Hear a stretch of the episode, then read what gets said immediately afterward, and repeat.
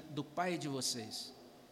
E quanto a vocês, até os cabelos da cabeça de vocês estão todos contados. Portanto, não temam, vocês valem mais do que os pardais. Soberania de Deus, luta cristã. Você está passando então por qualquer situação dizendo: oh, se Deus cuida dos pardais, até quando um deles cai é porque Deus está dentro do plano de Deus, então agora eu sigo tranquilo aqui. Se acontecer alguma coisa, está tudo nas mãos desse Deus soberano. E quando a situação aperta e a gente se vê sem chão, a gente pode afirmar o seguinte: Deus é soberano. É isso. Isso é muito importante na luta cristã. Se tivéssemos de enfrentar a luta cristã, irmãos, dependendo da nossa própria força, se você vencesse só porque você fez aquele, aquela consagração espe especial naquele dia, né, porque você é mais espiritual do que os outros, nós estaríamos todos em maus lençóis. Nós estaríamos esmagados já na, nos dentes do dragão, não é? Ele estaria com a pata dele no nosso pescoço. Mas, aleluia, a gente pode dizer, como Paulo, graças a Deus por Jesus Cristo, nosso Senhor.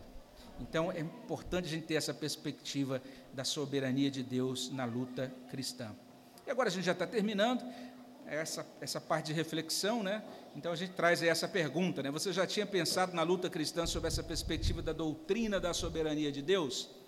Então, eu mesmo demorei para cair a ficha, para ligar uma coisa com a outra.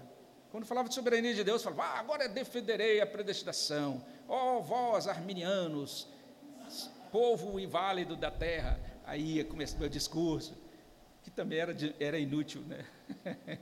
então, você vai entender, olha, Deus governa sobre tudo. Eu estou incluído num propósito de Deus. Deus venceu. O reino vai ser consumado. Eu faço parte de uma causa vencedora. É isso. Isso muda totalmente a nossa perspectiva da luta cristã. Queria perguntar se alguém gostaria de fazer alguma pergunta ou alguma observação antes da gente fazer a oração final. É a hora.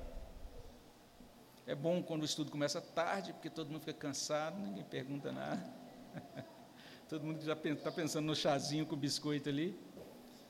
Alguma pergunta, observação? Ok, vamos orar. Vamos ter a oportunidade de colocar nossa vida diante de Deus. Vamos adorar o nosso Senhor pelo poder dele, pela sabedoria dele, pela soberania dele. Senhor, te agradecemos por quem tu és, por tudo que o Senhor realiza por nós e porque podemos, ó Deus, a partir dessas verdades, compreender, ó Deus, que o Senhor governa, que o Senhor reina sobre tudo e que não há nenhuma circunstância da nossa vida, nenhum dia que não esteja debaixo, ó Deus, desse teu olhar, desse teu cuidado, que tudo, ó Deus, coopera para o bem daqueles que amam ao Senhor. Nós te agradecemos, ó Deus, porque podemos caminhar nesse mundo enfrentando os obstáculos, certos, ó Deus, de que não por nossa força, por nosso poder ou sabedoria, mas pela força, o poder e sabedoria de Cristo, nós estamos acertados, confirmados, assegurados de que triunfamos nele. Obrigado pela tua presença, obrigado pelo teu favor, por ter nos incluído nesse plano de salvação tão perfeito, nós reconhecemos a tua soberania, declaramos que não poderíamos, ó Deus, sequer estar aqui se não fosse pela tua bênção, pela tua, pelo teu decreto soberano, pela tua, pelo teu amor livre que decidiu nos amar, nos chamar por nome e nos capacitar, ó Deus, para viver junto do Senhor e desde agora, ó Deus, como igreja militante, declarar, ó Deus, que nós estamos nesta causa naquela plena expectativa da consumação de Jesus Cristo, da vinda do reino.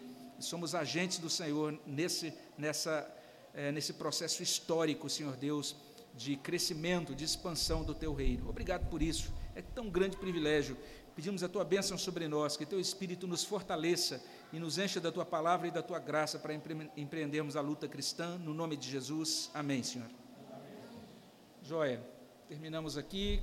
Não sei se eu devo passar a palavra para alguém, ou se é simplesmente liberar. Tem algum, algum guerra ou. Pronto, então vai ter a gincana. Passando a palavra então para você, Wellington, para você explicar para o pessoal aí.